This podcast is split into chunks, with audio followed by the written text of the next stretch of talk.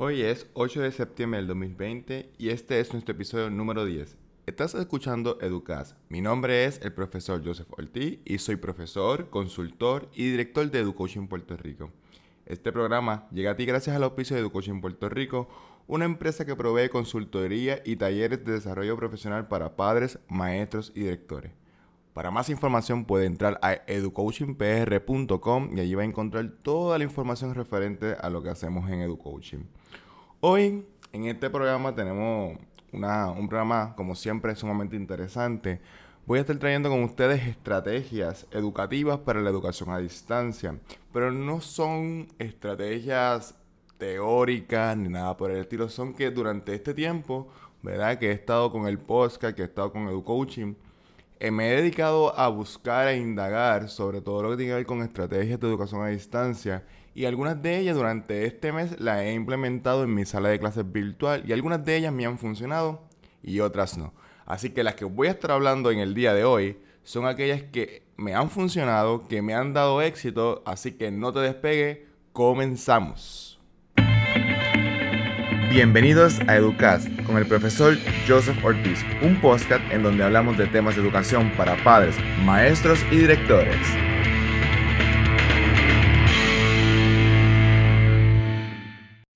Como anuncié en la introducción del programa, hoy te voy a estar hablando sobre algunas estrategias que yo he estado implementando en mi sala de clases. ¿verdad? Como algunos de ustedes saben, yo trabajo en Salinas Christian Academy, que es un colegio de Brekinder a 12, ¿verdad? Allí junto a mi esposa soy director de ese, de ese proyecto tan brutal y tan maravilloso. Y hoy quiero compartir algunas estrategias que he estado utilizando durante este mes que llevamos de clase. Primera de esas estrategias, ¿verdad? Directo al grano, rapidito, es que yo he estado implementando los estudios de caso. ¿Qué es eso de estudios de caso? Bueno, donde usted le asigna a sus estudiantes, ¿verdad? Un caso, una situación o un problema y los estudiantes a través de la investigación deben resolver esa situación. Y este tipo de estrategia es muy buena para diferentes cursos, inclusive cursos de ciencia, cursos de español, que es el curso que yo enseño. ¿Por qué? Porque le permitimos a nuestros estudiantes no solamente nosotros ofrecerle la información, sino que nuestros estudiantes puedan investigar en cómo resolverlo, ¿verdad? Eh, ejemplos de esto.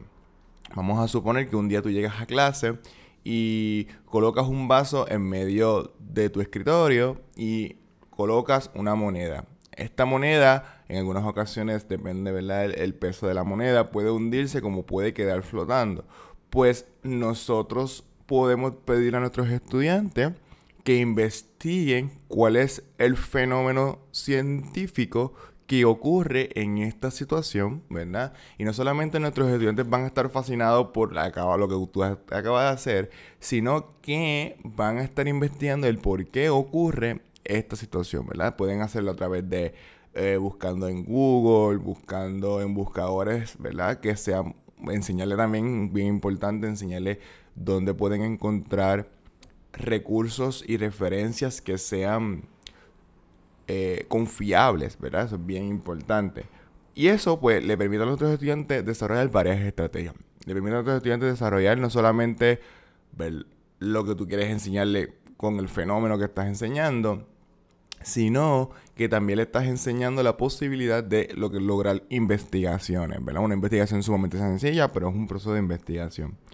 La segunda estrategia que yo he utilizado y me funciona, ¿verdad? Es, son los asuntos de los portafolios. La gente a veces minimiza la capacidad que tienen los portafolios y ahora con la educación virtual podemos integrar portafolios virtuales, ¿verdad? A través de OneNote. ¿Y estos portafolios para qué sirven? Bueno, la, función principal es que desarrollar a nuestros estudiantes la oportunidad de autoevaluarse. Un portafolio no sirve de nada si al final usted no le pide que autoevalúe cómo ha sido su progreso durante el tiempo, ¿verdad? Si su portafolio, por ejemplo, equivale a todo el año académico, pues que al final del portafolio de haber cumplido con todos los estándares de su clase, pues entonces nuestros estudiantes evalúen cómo fue su desempeño, cómo fue su evaluación, cómo fue su progreso durante todo el año académico. Uno de los cursos que yo enseño es escritura creativa y yo utilizo mucho la parte de portafolio en escritura creativa. ¿Por qué? Porque es bien chévere para nuestros estudiantes comparar su primer trabajo de escritura creativa y el último trabajo de escritura creativa. Ellos van a ver la evolución y eso no lo van a ver si nosotros simplemente corregimos el trabajo, nos quedamos con el trabajo y se lo entregamos y el estudiante probablemente lo vota, pero si le digo que tiene que formar un portafolio, pues el estudiante lo va a ir guardando durante todo el año y al final puede hacer una comparación entre esos dos trabajos, ¿verdad? Principalmente entre el primero y el último. Así que son una estrategia sumamente chévere para que nuestros estudiantes aprendan a autoevaluarse, porque muchas veces estamos lanzando gente al mundo profesional y a la universidad sin esa capacidad de autoevaluación que es tan importante, ¿verdad? Yo alguna vez yo comenté en uno de los webinars que yo he estado dando que en una ocasión yo trabajaba en una escuela en San Juan y una vez se le pidió a los, a los maestros que hicieran autoevaluación, que se autoevaluaran como ellos pretendían, como ellos creían que había sido su desempeño durante el año. La gran mayoría de los maestros, maestros, no sabían cómo autoevaluarse, no sabían qué áreas en su vida o en su proceso ¿verdad? pedagógico había que mejorar. Y esto es un problema, porque cómo nosotros progresamos, cómo nosotros mejoramos, pues autoevaluando. O sea, cada una vez que yo termino de grabar un podcast como este, yo me escucho y autoevalúo qué cosas yo tengo que mejorar para que mi próximo podcast sea mejor. Entonces, si yo no tengo esas herramientas de autoevaluación, pues, ¿cómo voy a mejorar? ¿Cómo voy a, progresar en mi aspecto profesional? tercera estrategia, una lluvia de ideas. Es súper chévere desarrollar lluvias de ideas, no solamente para resolver un problema, que es una e idea fenomenal, ¿verdad? Si usted presenta un problema o, un, por ejemplo, aprendizaje por proyecto, ¿verdad? una estrategia espectacular que me fascina. Lo que pasa es que en Puerto Rico, por ejemplo, no se ha sabido implementar correctamente y algunas personas ya me han pedido que dé un webinar, lo estoy considerando. Un aprendizaje por proyecto, ¿verdad? Para que tengan una idea los que, los que llevan poco tiempo. En esta estrategia, ¿verdad? Lo que hay que hacer es que se le asigna un problema, ¿verdad? Un, que puede ser, por ejemplo, en mi caso, yo también enseño un curso de teatro y en mi caso, eh, yo le asigno, por ejemplo, desarrollar una obra de teatro.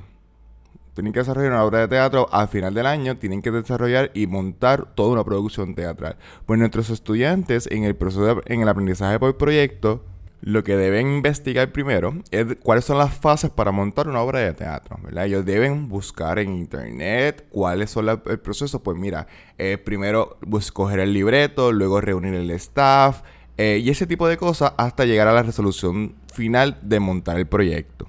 Y que al final, pues debe redundar en el trabajo final, que es el proyecto, ¿verdad? Que en este caso, pues sería la presentación teatral y se evalúa todo ese proceso, todas las fases hasta llegar al, trabajo final. Pues en el, desarrollo, en la lluvia de ideas, ¿verdad? Que es la estrategia que estábamos discutiendo, permite no solamente ayudar a los estudiantes a desarrollar algunas fases dentro del aprendizaje de proyecto, pero también puede ser utilizado como una estrategia independiente en el sentido de que si yo tengo que discutir un tema en clase, por ejemplo, si yo tengo que discutir el tema de novela o el tema de cuentos, pues le pregunto a mis estudiantes cuáles son las novelas o cuáles son los cuentos que ellos conocen o les gustaría leer. Y esto no solamente nos ayuda a saber cómo están nuestros estudiantes, sino también seleccionar tal vez en mi caso cuentos y novelas que sean en base a sus necesidades o a sus intereses. Y nuestros estudiantes van a estar más motivados en poder leer una novela que a ellos les interesa, al que yo seleccione una novela totalmente fuera de su eh, área de interés, ¿verdad que sí? Número cuatro, la exposición digital. ¿Qué es una exposición digital? Bueno, que nosotros utilizamos los medios digitales, para redundancia, para desarrollar una exposición. Puede ser a través, por ejemplo, de videos, puede ser a través de cuentos, a través de afiches, a través de periódicos digitales, a través de canciones, a través de cuentos, a través de revistas de lo discutido en clase, ¿verdad? Para que tenga una idea, en Christian Academy, que es el colegio que tengo que, ¿verdad? el placer de dirigir, nuestros estudiantes de la corriente avanzada escribieron cuentos. ¿Y qué se hizo con esos cuentos? Bueno, esos cuentos se editaron junto a los estudiantes, se trabajaron junto a los estudiantes y al final dio como resultado una pequeña antología que se publicó. ¿Saben qué? Está disponible en Amazon. Así que si a usted le gustaría, ¿verdad? Buscarla, pueden buscar en Amazon. El, el libro se llama Entre café, un cuento y un sueño. Así que fíjense en cómo la idea de nuestros estudiantes pudo formarse a tal punto de tener un libro como academia y ellos tienen un cuento publicado. Obviamente se escogieron los mejores cuentos, no todos los cuentos están en la antología, pero es bien interesante que nuestros estudiantes se sintieron motivados a redactar un cuento y publicarlo. Así que yo creo que es bien, es bien bueno que nosotros también fomentemos ese tipo de cosas para que nuestros estudiantes vean ah, otras salidas otras profesiones también dentro del proceso de aprendizaje. Número 5. Las entrevistas. Cuando nosotros vamos a discutir un tema, ¿verdad? Qué chévere que nosotros llevemos una persona experta en el tema y que nuestros estudiantes tengan la oportunidad de entrevistarlo, de hacerle preguntas. Por ejemplo, si estamos discutiendo un tema de reciclaje, o un tema de teatro, pues qué chévere que nosotros llevemos a un ambientalista, o llevemos a un actor de teatro, o llevemos a un director de teatro, para que ellos puedan hacerle preguntas, pueden hacerle preguntas desde que cómo se trabaja en el área a preguntas específicamente sobre la profesión. Y no solamente le estamos, le estamos permitiendo abrir una brecha de oportunidades para que ellos puedan escoger una profesión que les guste. Y nosotros tenemos que como maestros hacer pasar a nuestros estudiantes por experiencias de aprendizajes enriquecedoras. Y esto yo les he dicho muchas veces en este programa. El aprendizaje es experiencia. Y si nosotros no hacemos pasar a nuestros estudiantes por experiencias, no estamos provocando aprendizaje.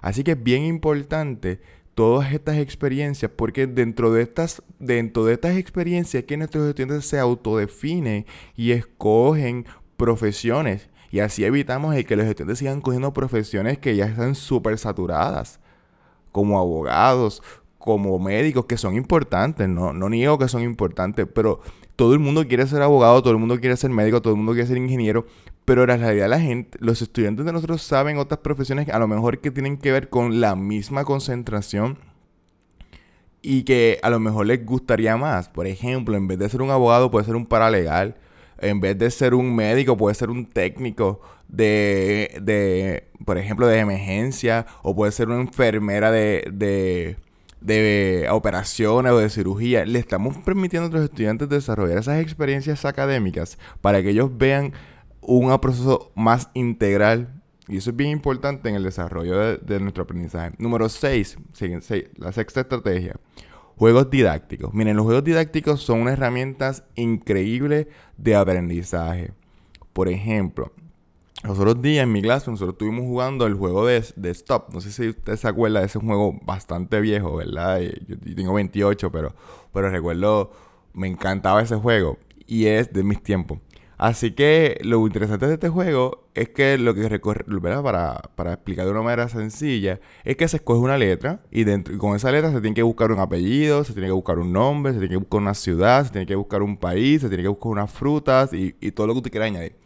Pues lo interesante de este juego es que nuestros estudiantes también aprenden a desarrollar vocabularios, nuestros estudiantes aprenden a, a competir, porque la, la zona de competencia es muy buena, y nuestros estudiantes están aprendiendo buen lenguaje. Así que nosotros podemos integrar este tipo de estrategias pedagógicas. Mire, yo lo hice a través de, la, videoconferencia. Yo no tuve que eh, inventarme el mundo.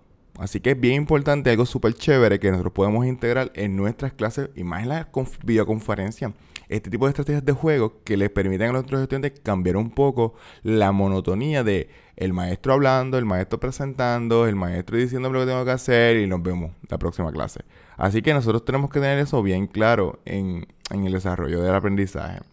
Número 7 el uso de Bitmoji. El uso de Bitmoji, ¿verdad? Yo lo tomé la idea de Kilsen Regrosa, que para los que no han escuchado ese episodio, deben escucharlo. Es el episodio número 6 y está aquí en el podcast. Es un episodio maravilloso donde ella nos, habla sobre algunas estrategias que ella utiliza en la sala de clases. Pues ya nos habló del uso de Bitmoji. Yo pensé que eso no, para mis estudiantes de escuela superior, para usar Bitmoji para mis estudiantes de escuela superior, eso no tiene sentido. Pero lo intenté. Y realmente ha sido un proceso bien, bien interesante eh, porque nuestros estudiantes les ayuda a los Bitmojis a recordar palabras importantes, ¿verdad? para los que no saben lo que es un Bitmoji, Un Bitmoji es una caricatura que se hace con la cara de usted como maestro.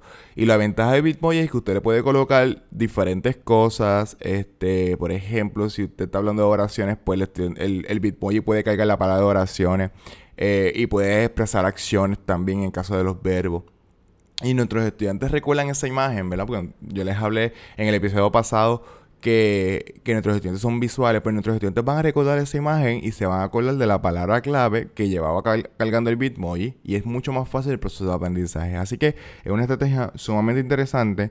Yo pensé que no funcionaba para los estudiantes de escuela superior, pero me equivoqué. Las presentaciones con Bitmoji han sido la sensación. Así que yo creo que es algo súper chévere que pueden integrar. Así que estas son algunas de las estrategias. Les di siete estrategias. Hay un sinnúmero de más estrategias. Es bien importante desarrollar ¿verdad? la creatividad en este proceso. Yo creo que más que nunca la profesión del magisterio es más creativa. Así que yo creo que, que es bien importante desarrollar eso hay un sinnúmero de herramientas de forma gratuita. Esto no son herramientas que cuestan. Nada de las herramientas que yo hablé aquí cuestan dinero. Así que yo creo que es algo, una oportunidad muy interesante que podemos desarrollar con nuestros estudiantes. No quiero terminar sin recordarles suscribirse al podcast, ¿verdad? No importa si usted está escuchando en Apple Podcast, si usted no está escuchando en Spotify, si usted no está escuchando en Google Podcast, bien importante, suscríbase al podcast para que reciba todos los martes el podcast tempranito y lo pueda escuchar de camino a su trabajo o cuando se está preparando, ¿verdad? Si usted está trabajando de forma remota. Y también quiero recordar en nuestro próximo webinar. En nuestro próximo webinar es Acomodos razonables en la educación a distancia. Este webinar se llevará a cabo el 24 de septiembre del 2020 y lo que vamos a estar hablando son algunos acomodos que podemos hacer utilizando las plataformas digitales, ya sea más tiempo, ya sea educación diferenciada, y lo vamos a hablar un poquito. En este webinar estaremos hablando sobre ¿verdad? Lo, que es un acomodo razonable, cómo implementarlo en las plataformas, ya sea, ya sea en Microsoft Teams, ya sea en Google Classroom. Así que es un webinar bastante interesante, así que no se lo pierdan. Así que recuerden para matricularse, para registrarse, educoachingpr.com slash seminarios. Allí puedes registrarse. Nuestro webinar tiene el mismo costo, ¿verdad? Que son aproximadamente son 10 dólares más los impuestos y, y, los cargos por servicio, ¿verdad? De la plataforma que utilizamos para vender los, los, registros. Así que ya sabe, puede entrar a educoachingpr.com slash seminarios. Allí puedes recibir, recibir toda la información de lo que se va a estar hablando en este webinar y compartirla. Bien importante, quedan muy pocos espacios. Así que una vez se llenen los espacios, ¿verdad? Yo no voy a abrir otro webinar como este porque, ¿verdad? Por, por asunto de tiempo y agenda. Así que recuerden, quedan muy pocos espacios. educoachingpr.com las seminarios. Y sin más nada que decir, entonces nos veremos en la próxima. Este fue el podcast Educadas con Joseph Ortiz. Gracias por escucharnos. No olviden compartir este contenido y nos vemos en el próximo episodio.